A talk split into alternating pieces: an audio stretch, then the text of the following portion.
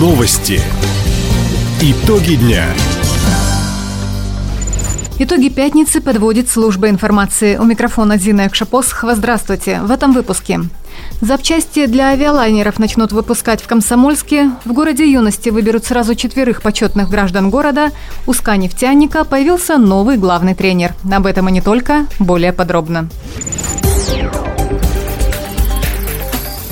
Выпускать комплектующие для лайнеров Суперджет 100 планируют в Комсомольске. Новые производства развернут по программе импортозамещения и долгосрочному плану развития города юности. Об этом губернатор Михаил Дегтярев сообщил на встрече с генеральным директором госкорпорации «Ростех» Сергеем Чемизовым. Глава региона подчеркнул, для достижения этих целей важно обеспечить такие предприятия заказами со стороны госкорпораций, среди которых особую роль играет Ростех. Долгосрочная загрузка позволит не только сохранить местные трудовые коллективы, но и привлечь на завод специалистов из других регионов страны. Хабаровский край стал первым дальневосточным регионом, где можно записать первоклассника в школу на портале Госуслуги. Сервис начал работать сегодня, 1 апреля.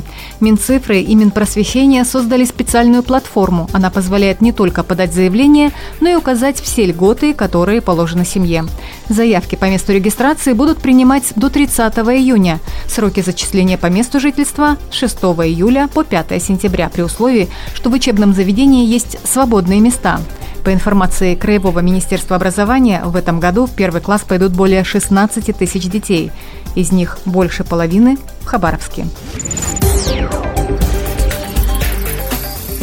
Жители региона начнут штрафовать за выход или выезд на лед в местах, где установлены запрещающие знаки. Такой закон накануне приняли депутаты Краевой Думы.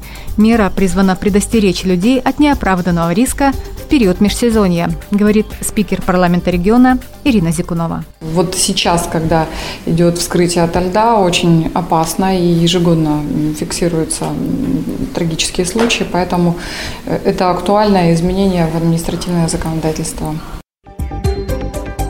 Закон вступит в силу через 10 дней. За выход на лед в зоне действия запрещающего знака может грозить штраф до 1000 рублей, за выезд на машине – до 3000. Максимальное наказание для должностных лиц – 5000, для юридических – 50 тысяч рублей. Четверым комсомольчанам могут присвоить звание «Почетный гражданин города» в этом году. Трудовые коллективы и общественные организации выдвинули 11 претендентов. Затем право проголосовать появилось у горожан. Именно они составили предварительный список. В него вошли художник, писатель и краевед Павел Фефилов, основатель городской школы греко-римской борьбы Виталий Стручков, еще двоих комсомольчан выдвинули посмертно. Это работник местного телевидения Владимир Гинзбург и детский хирург Михаил Карев.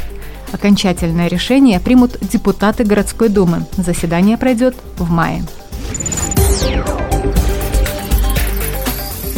Программу детского кэшбэка уже запустили в Хабаровском крае. Об этом сообщила в своем телеграм-канале министр туризма Екатерина Пунтус. Отличная новость стартовало окно продаж по детскому туристическому кэшбэку. Родители, покупая путевки в детские оздоровительные лагеря, могут вернуть себе на карту МИР 50% стоимости путевки. Заходите на сайт Мир путешествий и покупайте путевки. Главное условие возвращения денег – регистрация карты МИР в программе лояльности. Кэшбэк, половина стоимости путевки, но не более 20 тысяч рублей, будет получен в течение пяти дней. Список туроператоров, а также лагерей, которые стали участниками проекта «Детский кэшбэк», можно найти на сайте мирпутешествий.рф. В программе «От нашего края» 14 лагерей. Как уточнили в региональном Минобре, список будет дополнен. Хабаровский клуб «Сканефтяник» возглавил Михаил Пашкин. Сегодня его кандидатуру на пост главного тренера утвердил губернатор Михаил Дегтярев. Первым делом новый наставник армейцев займется комплектованием команды. Свою спортивную карьеру Михаил Пашкин начал в Швеции, был игроком и тренером одного из клубов. В России возглавлял Красноярский «Енисей» и Казанский «Акбарс Динамо». С 1 апреля наставник клуба «Сканефтяник». Его предшественник Михаил Юрьев покинул пост главного тренера в конце марта. Напомним, в этом сезоне Суперлиги чемпионата России по хоккею с мячом хабаровчане заняли четвертое место.